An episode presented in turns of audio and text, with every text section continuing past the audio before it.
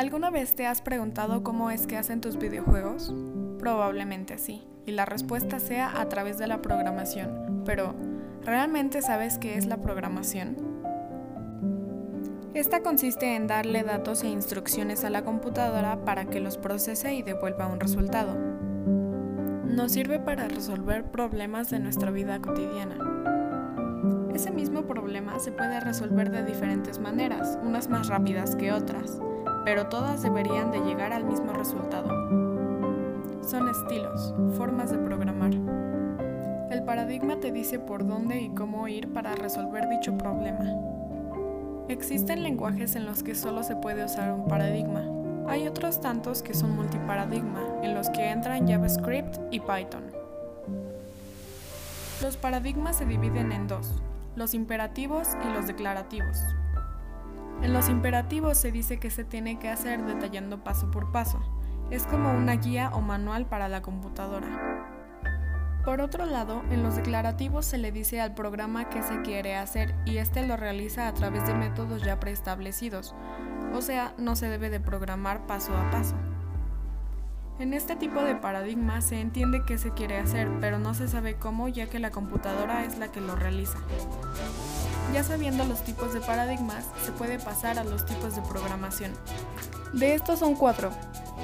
Programación estructurada, programación orientada a objetos, programación funcional y programación reactiva. 1. Programación estructurada. También se conoce como secuencial porque se declaran las instrucciones en secuencia de arriba hacia abajo o en orden descendente. Una desventaja de este tipo de programación es que se complica cuando los códigos son muy grandes, ya que si se tiene algún error, no se sabe por dónde comenzar a buscar. 2. Programación orientada a objetos. Esta separa al sistema software o programa en distintos objetos que se conectan entre sí. Cada objeto tiene características y funciones concretas. Las características son llamadas propiedades, mientras que las funciones son llamadas métodos. Así, cada objeto tiene propiedades y métodos distintos que los diferencian de otros objetos.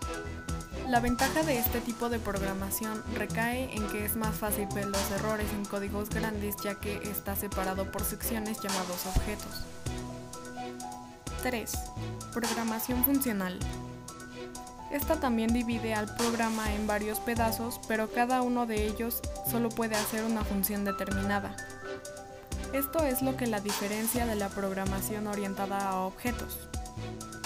Lo que hace que funcione este tipo de programación es que cada uno de los pedazos le pasa sus datos a otros pedazos y así se puede completar el programa. Por último tenemos a la programación reactiva. En esta se observan los cambios en un flujo de datos y cuando estos cambian entonces se hace algo. Consiste en reaccionar a los cambios que se tiene de un flujo de datos. Por último, daremos un repaso a lo aprendido hoy. Diferencia entre programación y paradigma. La programación nos sirve para resolver un problema, mientras que el paradigma es el estilo o la forma para resolver ese problema. Los paradigmas se dividen en dos. Primero están los imperativos en donde se dice qué se va a hacer paso a paso. El último es el declarativo, en el que simplemente se le dice a la computadora qué se quiere hacer y ésta lo hace.